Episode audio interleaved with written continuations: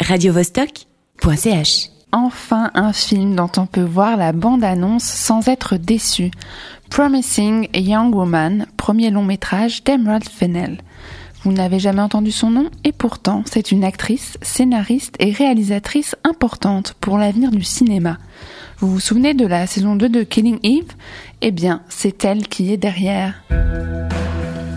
Whisper something in your ear. Good God Almighty. You know, they put themselves in danger, girls like that. It was a perverted thing to say. You'd think you'd learn by that age, right? Please lay down. What are you doing? It's okay, okay, you're safe. What are you doing? Hey, I said, what are you doing?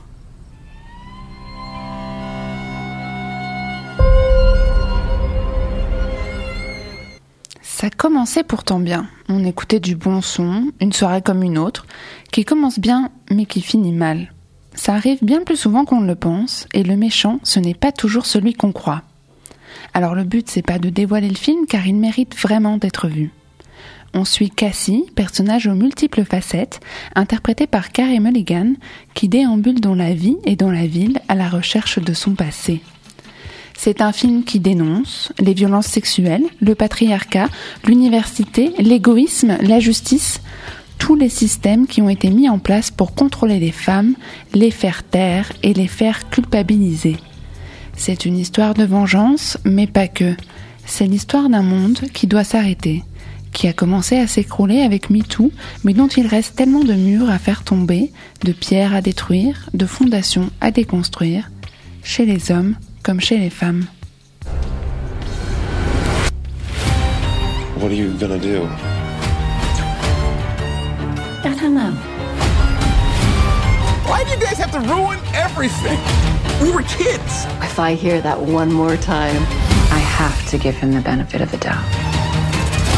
I was hoping you'd feel differently by now. It's every guy's worst nightmare getting accused like that. Can you guess what every woman's worst nightmare is? Oui, il y a de la violence dans le film d'Emran Fennell. La violence avec laquelle elle crie au monde que tout cela doit cesser. La violence affligée à toutes les victimes. La violence comme unique issue. Pour trancher avec la noirceur du film et de son propos, florilège de couleurs pop, de tons pastels, de cupcakes multicolores, de manucures dépareillées, de déco kitsch façon Marie-Antoinette, de tubes pop féminins des années 2000. En apparence, tous les codes de la comédie romantique sont réunis pour nous faire croire que tout va bien. Mais en réalité, tous les vernis du monde ne suffiront pas à camoufler la vérité. Oui, c'est bien filmé, mais peut-être un peu trop léché. On sent la production hollywoodienne et ses grosses ficelles. La musique nous dit quand sourire, quand avoir peur, quand être triste. Un peu too much. En même temps, c'est très bien qu'Universal produise ce genre de film féministe, même si c'est leur façon à eux de se racheter une crédibilité post-MeToo, ça permet de montrer le film au plus grand nombre. Ajoutons à cela cinq nominations aux Oscars, dont celui du meilleur scénario, justement remporté. Alors maintenant, n'hésitez plus, même s'il faut aller à pâté, c'est pour la bonne cause.